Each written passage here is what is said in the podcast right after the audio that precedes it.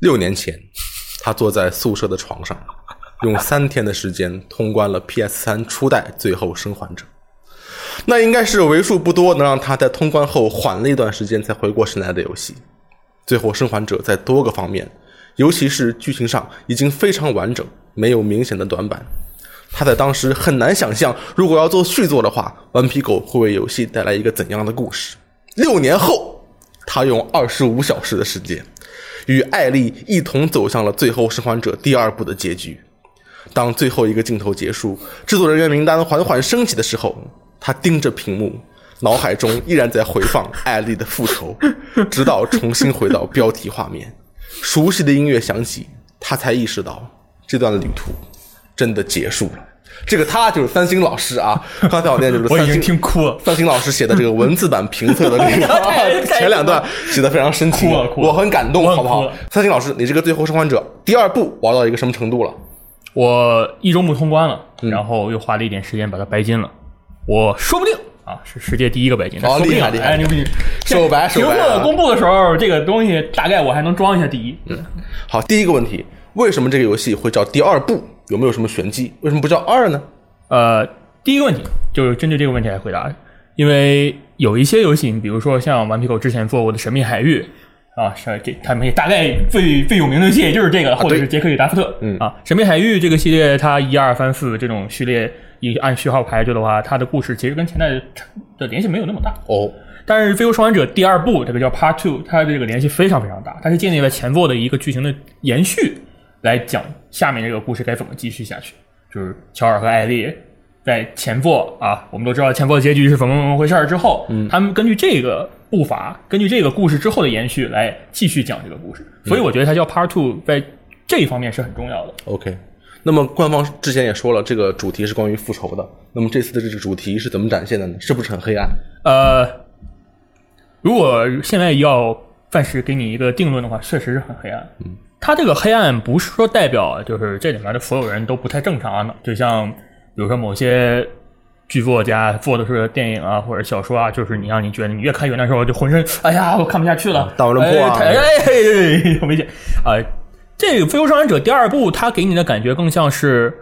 跟前作的差有一种特别明显的对比。嗯，前作讲的是爱，嗯，就各种爱都有，比如说乔尔跟艾丽的爱，乔尔跟菲尔的爱，乔尔跟汤米也可也之间的那种爱，兄弟情，还有黑人兄弟他们俩之间的那个爱。嗯，这个到第二部里，逐渐它这个主题就变成了一个恨，恨就不管是谁对谁的恨，这个游戏里不仅仅是艾丽对那个复仇对象的恨，还有某些人对某些人的各种恨。啊，但这个不能细说。这也不能细说。这个恨其实是代表了这个一个这个游戏的主题。你像第一部 Neil Druckmann 就说过啊，第一部的主题是你为了爱可以走多远，第二部主题就是你为了恨，你为了向别人复仇，寻求这个正义，这个正义是打引号的，这个正义你会走多远？你会做到什么地步？你会你会不会就说奉献出一切，牺牲一切来达成这个目的？嗯那么刚才也是说，第一部和第二部剧情的联系非常紧密，可以说剧情上是名副其实的第二部。那么在技术上有没有不负第二部这个名号呢？呃，先说初代，初代在 PS 三末期，大概是一三年的时候出的、啊，一三年年中的时候，呃，当时给我的感受就是，这个游戏的画面在那个时候看已经是很强了，是一当然个标杆级的。对标杆级别的，虽然不是说它就是跟某些什么，比如说 PC 啊，或者其他平台的游戏，或者是其他公司的游戏来比，它它可能还是不太一样。嗯，但是它在同期的游戏来看，你就是现在在现在的眼光来看，它后来就算出了 PS 的那个移植版、高清版，嗯，它也同样那个画面的表现效果、人物的面部细节、动作细节都是非常的流畅，然后让你觉得非常的真实。嗯，这个到现在这次的第二部，这个体验就更加强大了。你想想，之前顽皮狗做了《神秘海域四》，做了《神秘海域失落遗产》，它在场景的塑造，你比如说《神秘海域四》里的马达加斯加，《神秘海域失落遗产》里的印度西高地山脉，嗯，那边那些可探索的东西非常多。这一次在《最后生还者》第二部里，他把西雅图做得非常非常大。呃，举一个简单的例子吧，这个在文字里可能不太好描述，但是这个视频里说，就是说，你比如说我一开始我从这个地方出发，我从地铁走出来了，嗯，我看我目的地是前方几公里以外的医院，但是我能看到他，因为你比如说你在马路上走，你可以看到好多几公里外。你就比如说我在澳门看到个什么特别高的楼，在那个平民的那个居住区里有个特别高的楼，嗯，你看很远的地方就能看见它。它这就像这样，你就是说我的目的地就是那里，我就要前往那里，然后他会用台词啊，用画面告诉你，然后你就真的是一步一步通过，比如说你就就是那《飞虎生还者》世界就已经破败不堪了，你可能就不是正常走在马路上走了，嗯，你可能穿过这个楼，走过那个地道，然后进入下水道。但是你确实你能感受到你是一步一步走到那里，你确实会花那么多时间。你比如说你要走一公里，可能花十几分钟、二十分钟，你确实在游戏中你也是用十几二十分钟时间，你才能到达那个目的地。嗯哼，这一点我觉得在现在很多游戏中的技术是很难实现到的。它做了一个非常复杂的西雅图世界，OK，他从市中心到海岸线这一趟的是就是一个非常流畅的一个推进的路程里，它的建筑风格是完全不一样的。就是市中心，比如说非常繁华，有什么高楼大厦，然后有居住区，居住区就是有很多的公寓，有那种还有学校，还有什么汽车旅馆，嗯，然后到海岸线那边有什么水族馆，有什么。啊，轮船、码头这样的设计，我觉得非常少见。我现在特别期待，就是它能出一个那种设定集，就是给一个完整的一个西雅图的地图，哦让我们看看我们从这一走到那儿，从这样就是两点之间或者几个点之间移动的时候，它这个风格是怎么样变化，它是怎么设计的这个这个东西嗯。那么在这个技术上有了这么大进步的情况下，我们用普通版 PS 四玩的话会有问题吗？普通版 PS 还是举一个例子，《神秘海域四》《神秘海域失落遗产》他们在普通 PS 上的表现，除了分辨率以外，啊，分辨率是一零八零 P，然后 Pro PS Pro 是四 K，除了这个方面以外，帧数是没有什么明显的问题的，你是没有感觉到什么变化的。就其他一些游戏就就包括一些独占游戏，PS 第一方的独占游戏，它也会有在 PS 普通 PS 上帧数明显要比 Pro 会差那么一点点的一种情况。但是在这个《飞火生还者》第二部里，你是很少能感受到这种情况。而且还有一个一个一个一个特点在于，《飞火生还者》第二部的画面是带有那种相片那种胶粒颗粒风格的，嗯，所以这一点你在普通 PS 和 Pro 上可能也看不出来什么区别了。哦，它有这种就是做旧，当然不代表它画面不好啊，这个画面真的很强，你真的是只只有自己上手了，有一台好的显示设备，然后配上一个 Pro，嗯你都会能感受到这个画面真的很强。但是这但是在普通 PS 上你也一样能体验到非常好的感觉。OK，接下来可能要说一下故事，但是不会说具体的故事情节。嗯，那么这次为什么呃会以艾丽作为主角呢？你玩下来以后觉得原因是什么？呃，我们还就每我觉得我回答每一个问题都要可能结合到出来，因为它确实是一个 Part Two，它是个第二部，它的紧密联系非常的多。嗯，第一部这里可能要说一下第一部的剧情。第一部讲述的是主要是爱，那我觉得这个爱更多的是体现在乔尔对艾丽的一种爱上。那个爱可能不仅仅是父女之间的爱，也有可能对于他人的宽容的包容，到最后进变成一种亲情的那种爱。是呃，乔尔这个角色，就是很多已经有很多的文章分析他这个角色的其实性格啊、人物塑造是个什么样子的。其实玩到现在，你回头来看一代的乔尔的话，他的性格塑造已经非常完美了。就很完整。他是一个，他一初代已经是一个将近五十岁的成年人了。嗯，你很难就在现实中，你也很难让一个五十岁就是真正的中年人会有一个很明显的性格进化、变化或者巨大的那种转变。很难改。但是第一部他通过这个这个艾丽和他啊，用了一年的时间穿越美国来让乔尔找回了那种曾经失去的爱，失去了二十多年的二二十年的爱，呃，从而让乔尔变成了一个性格上比较完整的人。虽然不是说他是一个完美的人，他你说杀人越货什么都干了，对，但是他在对玩家方面来说，他已经没有什么可以挖掘的点。你说他还能挖什么？呃，他为了艾丽已经可以屠掉整个火影了啊、他已经可以为了艾丽决定就是认真的正像一个正常人生活在杰克逊了，而不是像原来杀人越货啊，这个无恶也不能说无恶不作吧，就是可能像行尸走肉那样的活着，就是活一天是一天。嗯，现在是他有一个念想，他会为艾丽活下去，所以他的性格和塑造已经没有什么可以挖的地方了。嗯，但是相对于来说，艾丽的话，她是一个年轻人嘛，她一代的时候是十四岁，二代的时候是十九岁。嗯，这个大家经历过这个时间段都知道，这个世界的变化对人的影响还是很大的，尤其是对一个小孩子。世界观形成的时候，对，这个是一个，尤其是在啊《飞虎生还者》这样一个比较就是完全不一不正常的世界里，所以他第一部里艾丽的形象，嗯，很绝大多数情况下都是一个比较纯真。虽然你想想他也会杀人啊，他也会骂骂的 fucker 这样的情况，嗯，但是他内心中的那种表现依旧是想要拯救世界。因为说他到最后都觉得自己应该拯救世界，能够拯救世界，只不过是乔尔骗他的罢了。嗯，他想成为，比如说啊，就是像什么成为宇航员啊，想去什么地方看一看啦，想去旅游啦，想想想知道咖啡啊这些，就是他有很多的好奇的地方，他就像一个非常非常正常的年轻的小孩子一样。嗯，然后到第二部里，这个东西都会有变化的，因为就是还像刚才说的，人是会变的，尤其是这种青年，就是那种年轻人，他会因为某些事情，他会把自己的情感表达的非常直接、强烈。乔尔那第一部那隐晦的，我就觉得啊，大哥你就说出来吧，你就表现出来吧，你不要那么藏着掖着。其实到第二部里也是差不多的，但是艾丽的话，第二部也就会把这种情感表现的更加强烈一点。嗯，然后你要单纯说第二部还要讲爱，这个就讲爱的话，第一部讲了亲子爱，讲了兄弟情啊，差的可能就是爱情。但是你要怎么说呢？以一个爱情来为主线讲一个故事的话，总觉得差那么一些哦，啊，我是这么感觉的。嗯，所以他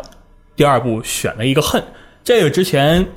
那个 New d r a c k m a n 他们接受采访的时候也说过，他们第一部有这种情感的引力，就是通过让你扮演乔尔、扮演艾丽来感受他们之间情绪、情感的变化，这种有更多的就是联系在里面。第二部你必须也要做出来类似一样的情感情感引力。你没有这样的东西的话，人家就会觉得你这做的跟第一部没什么区别，或者根本就不如第一部。你如何来吸引我去继续看他们的故事？我觉得第一代的结局已经非常完美了。你突然来一个续播的结局，然后打破了第一代的宁静，让艾丽去做一些其他就就可能玩家并不希望并不希望他能看到的那些事情。嗯，所以他需要加入一种能让玩家接受的情感引力在里面。就是我觉得恨这个东西是是很有必要的，也是现在来看是非常正常的。嗯，我以一个通关的人的角度来看的话，它虽然这个游戏在很多方面，你说现在公布的一些预告片啊，比如说一些演示啊，你会觉得艾丽变得非常狠，一个十九岁的孩子啊，这个杀人就真的是已经是快接近杀人不眨眼了。这演示也能看他的手段也非常残忍，当然敌人也很也很变态，也很暴力。就有的人会觉得这个艾丽的形象会在这一部里变得就一步走到黑嘛，非常极端。就啊，你看他那个表情，第一个预告片说我要杀他们所有人，我要找到他们所有人，我们全杀了，然后就就会觉得啊，这个已经不是我们在第一部里熟悉的那个还有着拯救世界的理想的那个小姑娘。但是你玩下来的话，你会发现这个游戏的剧情并不是一昧的就是让你去接受接受暴力、接受复仇这个概念，嗯是让你从这个这个过程、这个整个的复仇的过程，你去反思，就是你做这些东西都会带来什么后果。嗯你要你是否能够承担这个后果，并且继续这个这个复仇的过程？就复仇恨是一个没有没有没没完没了的东西嘛，就是复仇也没有没有没有，复仇也是没有一个没有尽头的东西。你会不会收手，或者说你能不能收手？这个是游戏想要探讨的一个问题。那前作的故事是发生穿越过多个季节，对，故事周期是比较长的。这座也是这样吗？呃，这座是以天来进行计算的，天啊就是第一天、第二天这样的。尤其是以一个三天的时间来展现这个复仇的故事，因为爱这个东西，我觉得可能需要一段时间的积累啊。这个尤其是像亲子之间这样的爱，你说爱情可能比如什么一见钟情，这样可能还好。亲子之间的就这种这种爱，这种这种爱情，这种爱需要一个长时间的积累。你我们玩的游戏也能看到，它每一季都像一个单元剧一样，就是一步一步两个人的关系从低到高，再到低，然后最后爆发，嗯这样一个过程。但是恨的话，我恨你，我可能就是一瞬间突然就恨你了，你做了一个让我无法原谅的事情，爆发力很强。对，爆发力很强，所以需要在一个短时间之内把这个矛盾全部集中起来，到最后，嘣，完全爆炸。这样表现出来的感觉会让人觉得这个东西是可以信服。你说我，我为了追杀你，我我跑了一个美国，我用了一两年的时间去追你，这个可能这个恨意在逐渐就会慢慢的变淡。嗯，好，我们刚才聊了爱和恨一些剧情大概的一些概念啊，接下来聊一下战斗。在西雅图，我们会面对什么样的敌人呢？呃，西雅图也是这样，也是一个这个战后世界嘛，就是前部前作的是五年之后，嗯，然后同样我们会遇到很多的变异者啊，像前作的跑者啦，呃，这个寻生者啊、巨无霸呀、都会出场。然后这次加了新的角色叫跛行者，跛行者啊，啊就是瘸是吗？啊，瘸的意思。他是之前演示也公布过，他是一个会浑身喷出酸雾的怪物，哦，很厉害。然后皮糙肉厚，嗯，倒下死亡的时候呢，也会爆出喷雾，哇哇，就就就是就是有一种那种青春期的孩子突然在脸上挤，呃呃，就那种感觉，啊你这个比喻就非常恶心，你知道吗？然后厉害，呃，青春期孩子他他是一个，他青春期孩子要打死我。了。这个他是一个非常行动并不非常缓慢的一个角色，嗯，但是呢，他会跟一些，他比如说他会有两个出场，他会和其他的敌人出场，这种时候你就会觉得非常的膈应，就是打一个配合，对打一个配合战。这个你想想，人类会配合，你这个变异者也会配合。然后这一代呢，还有一个角色叫 Stalker 潜行者。嗯，跟踪狂，啊？跟踪狂，啊，差不多。嗯，见到他的时候，就是他是一个不会主动攻击你的，也不是说不会主动攻击你，你看见他，他的第一反应是跑，哦。然后他会绕你背后来过来抓你，哦，他会看到你被攻击的时候集体冲过来干你，哦。是一种非常卑鄙的，啊很很卑鄙哎，然后他最卑鄙的在于呢，他会跟墙融为一体。他比如说跟那个就是寄生的那个孢子融在墙上，你以为他死了这么厉害，拟态啊，啊？你以为他死了，你过去啪，他就出来抓你。哇，这个我们编辑部的骑士同学已经在二周目的时候还被这个狂吓吓爆，你知道吗？所以这个体现出《骑士废物生还者》它是一个这第二《废物生还者》第二部啊，它是一个恐怖游戏。很多人忘了这一点，很多人可能忽视了这一点。但是你比如说用一个比较高的难度，或者是呃用一个不要那么多辅助功能的选项的话，你就会觉得他这个战斗其实是非常非常非常刺激的。再举例就是说，这刚刚我们说的是感染者，感染者吧。现在我们现在开始说人类，人类其实之前一些演示啊、官方公布情报也没知道。这次人类敌人主要分为两个帮派，一个是 WLF，嗯这个叫华盛顿解放前线。嗯，华盛顿解放前线呢是一帮能打败军队的组织，他们现在是这个西雅图最强的军事组织，他们有一个非常大的军事基地，有很多前沿基地，有非常精良的装备、武器装备，什么就什么车呀、枪啊都有，而且他们还有叫军犬。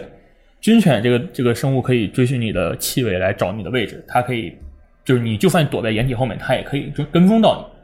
然后他们还有很多的人员，这个就是一个以量取胜、以他们的武器取胜的一个组织。嗯，另一个组织呢是叫八脸帮，八点帮，然后他们自己自称叫塞拉菲特。啊，这个听起来就社会一些，啊，就很社会，很很迷幻，你知道吗？塞拉菲特啊，这个就不知道他们在说什么。这个是一个以宗教为组织的一个 一个一个帮派，嗯。他们是呃以摒弃旧世界的，比如说电器，我们不行，垃圾。啊，我们是新世界的新新人类，对，我们要用火，好，很厉害，对，我们要用弓，当然有时候我们会用枪，这个逼不得已的时候我们还是会用枪的，这样的一个组织。费拉菲特比较特别的在于他们的互动方式比较的特别，就是他们会用口哨，你像就可能像也电影里的马匪，他们用口哨来、来进行交流，嗯，他们口哨的高低、口哨音调的高低、口哨声音的长短来提醒，就是说我们该警戒了，哪哪边有人了，他们都用口哨来来这个这个说明这个情况。让子弹飞了，啊，对，然后游戏对于费拉菲特这帮人的铺垫也是非常的 有意思，他们大概用了好几个小时的时间来铺垫塞拉菲特的出场。哦，我觉得很少有哪个游戏或者电影用一个正常的时间来铺垫一个组织的出场。他们从就你一开始能看到他们的暴行，就是他们对于人是一个，哎 就就是很残忍，很残忍，他们会、呃 拉开肚子，抛出肠，啊这种这到时候打一个逼啊，解剖艺术家，呃解剖出来，然后说什么啊，谁会什么什么保佑你啊，这样你们已经被解放了，你们已经 free 了，就用这些这些场景来就是铺垫它。到最后，就你会一路上遇到很多这样的场景：一是你看到被他们干掉的人的遗体；二是你会听到其他人说这帮人就是一帮疯子，他们什么杀人不眨眼啊，什么就就一一帮完全没有没有道德基准的人。到最后，你会碰到他们，你会就是突然非常突然的遭遇他们，你被就一箭射飞，真是射飞了。然后你会，他有镜头一拉远，就会看到一帮塞拉菲特从后面就就举着火把，哦就这么出来了。迈着社会的步伐，对，然后就来找你。嗯然后我看到了一个人开始啊口哨交流，哇，那一段的压迫力，我现在就形容起来可能还差一点，你们玩到那边就知道了。这是可以说的，是吧？可以说的非常突然，因为就我现在说非常突然，你也不知道是哪一段突然嘛，嗯就非常突然的出场了。呃，上面说的这是这两个帮派，嗯，他们帮派之间也会有一些交战。这一次跟原来不一样，原来一代的话很少有，就是说比如说人类啊和变异者之间对战，这次有人类和变异者在同场，他们会说，哎，那边有寻生者，我们不要说话。嗯然后，敌人之间的互动对敌人之间的互动，然后你啪扔个苹果，一群寻生者跑过去了，把他们全砍死了。啊，很厉害对，啊很，强。也有 WLF 和塞拉菲特之间对战，就是冲突他们之间的冲突也非常血腥暴力，你在远处可以坐山观虎斗嘛。这一次比较好的就是人类的 AI 会有一个很明显的进化。你像初代的话，我印象最深的其实是敌人，虽然他会左右看，他巡逻的时候会左右看，他会扒着门呐、或者是是这样，他有一个就进门之前会有个这个探身的动作，嗯，但是他基本的路线是一条线走到尽头，到到墙了，他会转，一般都是这样。但它是有一个非常明显的行进路线。这一次的话不一样，这一次他否认我，他会转一圈儿，哟，这么随机这，很正常的，就是你防止别人偷袭的时候，你会回头看一眼或者转一圈，这样很正常。很合理。他还会看车底，因为这次加了一个匍匐的动作，你可以趴在车底嘛。他他不是因为他觉得车，他就是他不是因为他看到你了，他是要以防万一，以防万一，他要知道所有地方有没有人。嗯，对，他会看车底。这时候你藏在车底，你是没有办法躲开了吧？你比如说，我要是比如说在什么草地里，我可以跑到下一个掩体，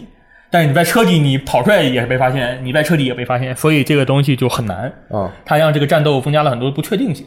然后敌人的行进路线也不是什么一条直线走到黑，他会拐弯了，他会因为就比如说远处有个敌人说，哎，我觉得这边有什么风吹草动，嗯，这个有可能是真的，有可能是假的，他会过去。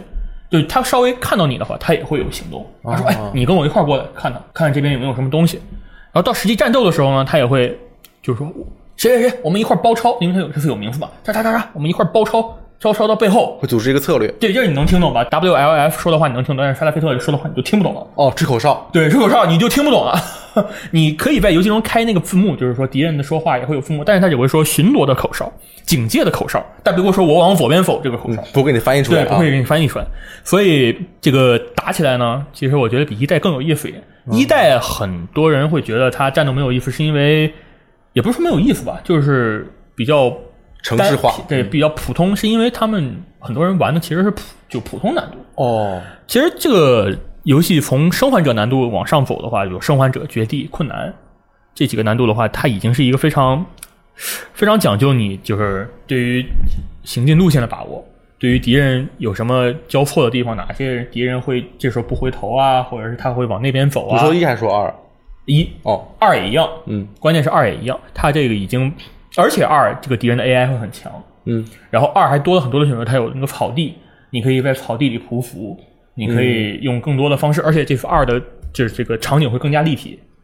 有高度，对，它不仅仅是一代，就一代其实很绝大多数场景还是一个比较平的，虽然看起来很立体，其实是，平的。它其实你只能走一条道，呃就走一个平面。二代的话，它有很多场景是非常立体的，两层、三层都有。嗯你这种情况下，你战斗起来，你也不知道敌人在哪，有时候敌人也不知道你在哪，这是一个非常一个互相互相对抗、互相潜入的过程。场面更复杂。对，场面非常复杂。这个我也觉得，怎么说呢？这用普通难度、用简单难度玩通关是一个很正常的事情。是啊但是这个游戏的精髓呢，就在于它在很多方面它考虑了，就算它普通难度，它也考虑了战斗的一些设计，就很真实。敌人从很从很远的地方看到你，嗯，就你白天正常情况下，我看二十米外，我也能看到二十米外有个人蹲在地上跑跑，就是蹲在地上移动吧。以前我们都说他们小龙虾，现在不对，是对。现在真不是，现在他确实能看到那边有人在动，他有一个反应的过程会过，哎，我觉得那边有东西，你跟我过去看一下。啊，所以这方面来说的话，他的战斗是有一些变化的。艾丽有什么新的动作可以做吗？去应对这些敌人？艾丽这次有一个主动的跳跃键跳跃啊、有一个匍匐键，这个我们匍匐都说了，跳跃就是为了让艾丽的行动更加灵活。啊，然后最多的话，战斗方面是多了一个闪避键。嗯，它这怎么说呢？我们有之前神秘海域啊，飞狐生还者也都知道，打架就是你一拳我一拳就完事儿了，就就怼嘛，就硬怼嘛。这个尤其二啊、初代那个乔尔乔翻砖，啊，翻砖带你去那个农夫三拳啊就这个就很很正常的一种打斗方式嘛。但二代的话，因为艾丽是比较瘦小的，艾丽中一枪她也差不多就嗝屁了，呃，砍一刀你也差不多就没多少血了。还加了一个闪避的动作，因为艾丽非常灵活，嗯它会闪避，哇，他可以就非常强，就是它这个闪避又不是说像神海，神海也有闪避嘛，打你时候你侧身一躲，啊，对啊，也我也可以。他这个就呃比较讲究那个时机，敌人有时候会有这个非常停一下的动作，吓你一下，就是他跑过来，他停，他会自己缓一下嘛，他不会一刀马上砍，他也在缓。假动作，对假动作的时候，他做假动作的时候，你也需要判断这个假动作。在他假动作做下来的是，就真正的动作刀挥下来的时候，你来摁闪避键还能躲开。啊，然后比较有意思的是，你就就我们之前评分也说了嘛，他砍什么方向，你会根据什么方向来躲。他从你背后砍，你也能相对来说比较正常的从背后，就是他会有这个意识，比如说我第六感，我叮啊第六感。蜘蛛感应对啊爆发，他会这样回头看一眼，然后一闪，嗯，然后他接下来，你比如说摁那个战斗的动作，近战斗，他会一个非常顺滑的动作砍过去。他没有，就我觉得他这个没有什么特别明显的重复的地方，他会根据你的场景，根据你手里的武器，根据敌人手里的武器，来做出一些处决啊或者近近战那些动作，它都不不太一样。他游戏里有一段我记得非常明显，就是你在逃命的时候，嗯，后面有一帮人追你，然后你在一个屋子里，屋子出口在那边，出口门旁边有一把刀，然后在那个门突然冲出来一个敌人，啪把那刀就抓起来了，然后就朝你砍过去了。然后这个时候你就可以跟他近战，他这个动作非常的娴熟，行云流水啊就是就是抓起来就冲过来了，然后你也可以跟他冲过去对砍，你也可以抓起个瓶子砸他脸上，然后一刀捅死。要一气呵成。就他这个东西做的非常的流畅，你会让你觉得，就之前一八年那个演示，就艾丽跟一帮，就现在看是塞拉菲特嘛，他有一个演示，他跳跳到那个另一边之后，他抓起个瓶子，啪扔过去了。太流畅了，对他这个是可以做到的，可以做到。可以做到。嗯，那战斗的场面来说啊，之前我们也听骑士说会比较残酷，你也有同样的感受吗？呃，少儿不宜，少儿不宜。对，非常少儿不宜。呃，这个这次游戏在敌人在不仅是敌人啊，但是我们要说敌人的面部刻画上非常的细致，就是你，而且艾丽这次的动作你也知道，就是捅一下、拉一下，非常真实嘛。嗯，呃，敌人的那个手部的动作让我看的非非常于于心不忍，然后他眼睛就慢慢的往上翻啊，这种呃嘴角流血啊，呃那个就呃呃太难受了，呃就这大家这个一定要成年之后才能玩这款游戏。啊，确实很吓人。呃，不是很吓人，就是很揪心。因为初代其实也有，初代乔尔是把人勒嘛，勒，嗯，勒晕嘛。你就可以看那个敌人就是手就从这样往后抓着乔尔的脸，然后乔尔就，嗯，你他妈别抓我啊对对对感觉就二代也一样，也一样，二代更加细致了。哇，是也一样还是更厉害？了二代的这种表现是一样，但是它更细致了。哦，但我听你这样说啊，就是敌人 AI 也强了，然后艾丽也比较脆，嗯，是不是本作难度会提高？对我们这种苦手来说，呃有什么办法？呃，因为你像我前面说，这加了狗，狗这种东西它本身就比较难对付，嗯你只能引诱它，引开它的注意力。呃，就它跟人是一起行动的话，你打死谁，敌另一个人都能看见你，都能发现你，这是很正常的。但是就为了照顾这个问题嘛，因为初代你想想，初代也有一个奖有奖杯，就是各种难度奖杯，它最高有那个生还者难度奖杯，然后追加奖杯里又有绝地难度的奖杯。绝地难度这个游戏就完全是一个完全不一样的游戏。呃，这一次的话没有难度奖杯，啊，所有难度都是一样的要有难度奖杯，我可能也没没法打那么快白金。啊，怪不得啊，对，呃，这次他加了一个，我觉得应可以说是前所未有的细致程度的辅助功能。啊，首先先说的难度，难度有五个维度啊，简单。五个维度不是无数难度是吧？啊不，有五个难度和五个维度。啊，那是五五二十五，对。吧？对，呃，难度从休闲到生还者有五种，嗯。然后维度的话，从战斗啊、盟友啊、潜入啊、物资啊，还有敌人的设计啊，这些都会有那个可以分开调。对，你可以专门把资源难度调到最高，就我是我场景里根本找不着东西，啊，你也可以调到最低，我场景里可能找到很很多的东西。你可以把敌人难度调到最高，敌人打我一枪我就挂了，你可以调到最低，就潜行调到最高，战斗调到最低，就是你很难让敌人看不见你。嗯但是敌人打起你来就像打棉花一样，这就允许玩家去调整某方面的难度，但是又让自己不用太出戏。这是这个其实已经很细了，嗯但是它会有一个更细的调整，叫辅助功能嘛。辅助功能你可以调很多的东西，我觉得可以覆盖这个游戏百分之九十五的一个内容，从 UI 嗯。画面啊还有什么可以调视角、操作，还有战斗啊，还有更加就是呃更加数量更多的辅助，它可能会放到一个类里，探索啊什么都有，它都能调。举一个我用的最多的啊，这个游戏里可以设置无限氧气，无限氧气。对，就是潜水你可以开无限氧气。哦，可以随意游泳，你觉得潜行你不好，你觉得你很容易被敌人发现，你可以开一个趴在地上永远隐身？形 invisible 啊隐身就是啊。我操，这个词我想了好久。这个 Invisible 就就是敌人在你面前，就比如说你在这儿，我过来了，你马上看见我了，立刻趴下，我立刻趴下，敌人走了。嗯，nothing，这个当然这个是默认关的啊，不是说这个游戏你倒地就是隐形的啊，这个是你可以开的。想开就开，想开就开。然后它那个聆听模式就是这个系统一直有的嘛，聆听系统，嗯你正常只能聆听敌人的方位动向那个啊轮廓嘛。你可以开一个扫描，这艾丽变成一个自走人形自走声波声呐，哦，哗一扫扫三十米之外，嗯扫什么呢三十米的范围，这里有没有什么敌人？有什么道具？有什么收集品？有什么可互动要素？全都扫出来。哇，这么厉害，高科技呀！对，它会通过声音的音调的高低、声音的大小、声音的传输速度，就嗯，它会来通过这个来告诉你这个距离有多远。近的就是声音啪一下就马上就响，你一否就响了；远的它就是声音非常弱，但你能听到，也声音传来的非常慢。嗯，对于一些有视觉障碍或者是听觉障碍的朋友，嗯它这个游戏有非常多的那种让你就能玩下去的一些设定，它就非常人性化嘛。嗯，呃，比如说它有一个显色模式，就你比如说你可能双眼辨很难辨别出来复杂场景中的人物的颜色呀、人物的那个就是样子呀、敌人和之间的区别啊，它有个显色模式就会让场景泛白，然后勾出它的轮廓，有那种勾边，然后让角色你主角和队友变成蓝色的啊，就是整个身份涂上成一个蓝色，但是你能看出来它不是一个就一个蓝框啪扣上去，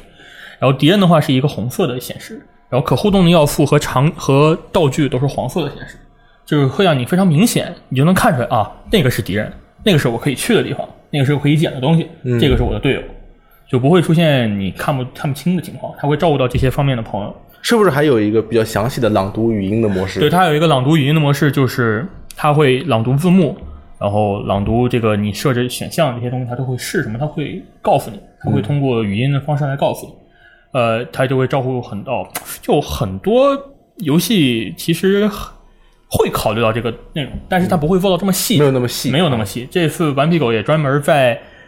博客上发了一个特别长的文章来讲我们这个辅助功能。嗯，这个东西我觉得可能很大都是很多都是朋友觉得用不到，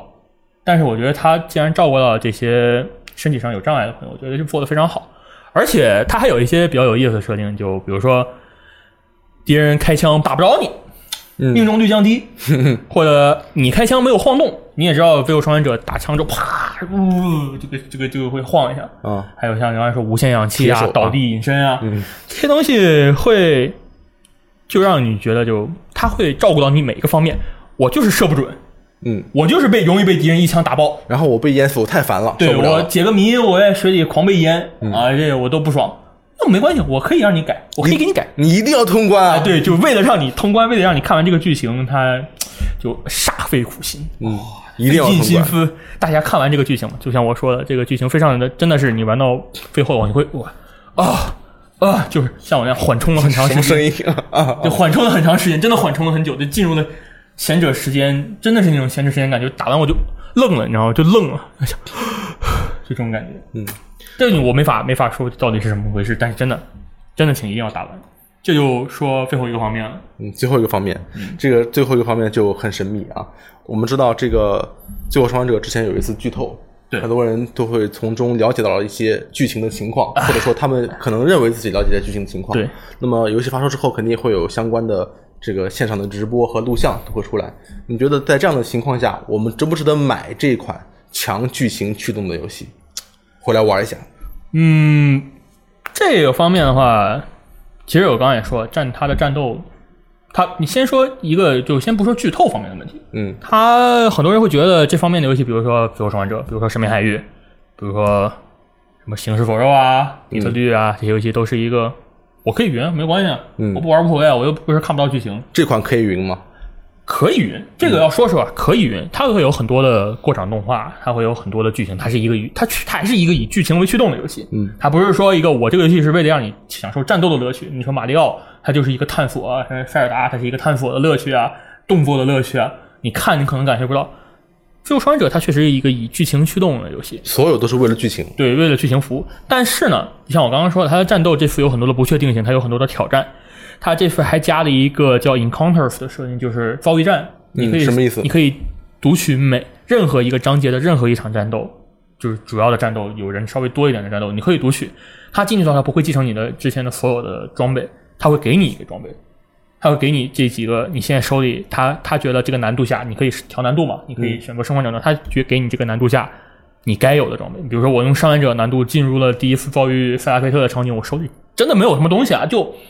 弹尽粮绝，一发一发弓箭，一发手枪子弹，一个医疗包，这很难打嘛。就是因为之前的不能继承，对吧？但是我觉得这个就是顽皮狗想要告诉你，这个游戏真的战斗玩起来不是你光看就能看。就就觉得我要看谁谁谁的无伤通关视频，我要看谁谁谁的什么全剧情剪辑影像，嗯，就能感受到他战斗的乐趣。因为游戏它有一百分就一半的乐趣也是在战斗方面的嘛，在对对。在，战斗和探索方面，你看别人的东西，你可能无法感受到这种乐趣。嗯，另一方面的话，剧情，因为它这次和初代一样，它把很多叙事内容放到了 gameplay 里面，操作部分，对，它会有那种让你觉得你扮演了艾丽去做出这样的行为。但是你要看的话，你可能只是说我看到了艾丽做出这样的行为，我可以随时暂停，随时右上角关掉。嗯，但游戏的话，你可能会觉得我停不下来，因为我觉得我要跟艾丽一样，就是他他做的东西其实就是我想做的东西。嗯，他会有这种感同身受、这种共情的感觉。这个是看的话，我觉得光看可，我觉得可是看不出来的。还是要通过自己动手玩，对，自己动手才能玩。真正感受到剧情的这个冲击力。对，那之前有过一次剧透啊，这次你打完以后，你有核实过这个剧透的是情况吗？是不是这个我觉得现在可以说吧，就我们当时发过的一些东西，下面也有人剧透，嗯也有人恶意剧透。视频这个东西都知道，那，它也那是肯定是相当准确的啊。是准确的。视频这个我后来也找了一些，因为一开始我我是很怕剧透的人嘛。我虽然有人说什么啊剧透，就我喜欢看剧情啊什么的，我想先知道剧情，但是我觉得我还是想保证一个非常完美的百分之百的纯新鲜的体验。嗯，所以我就保证自己真的就是那一个多月的时间，因为四月末泄露了嘛，我是五月末玩到，那一个月的时间我。真的就几乎很几乎没有看过《最后生还者》任何东西的评论，嗯，我我已经超过这个时间了。你已经超过，你还没有看是吗？对，哇，牛逼！这个等我通完之后呢，我去找了一下那个文字，我去问了几个朋友，他们有人看过那个剧透的，我去问的文字，我略了一遍，基本上百分之九十是错的。它有准确的，准确的东西呢，它是从视频里得出来的，啊，但是他通过视频，比如说他可能觉得这是一个顺序，他依照这个顺序，他拼了一个流程出来，嗯，拼了一个故事大纲出来，其实绝大多数都是错的。他有一些东西他说的就是就是不对的，就是错的。就是错的，就是说我我也我我觉得我现在说出任何一句话，可能都会让人觉得这个东西有问题，但我也我绝对不会说哪个是错，哪个是对的。但就像顽皮狗在剧透事件发生之后，他第二天发了一个声明，说无论你们看到了什么，最后的游玩都是值得的。最后的游玩就会让你觉得，我它是你想要的游戏，它是顽皮狗想要带给你的游戏，不是你同意吗因为一个几个几个视频、几段文字就会给你破坏完完全破坏你的体验。我觉得这个说的很对嘛，就不要只看，或者是说，因为我现在看很多的论坛啊，就因为我通关之后嘛，我就去，我就胆大无畏，我 我就去看啊，你们随便说，我就看你们讨论，他们就讨论下来，有一些人的就是语气吧，或者是那种就感觉就是他们非常愤怒，有一些不满啊，有啊，真的很有不满的一些，就是说你这个剧情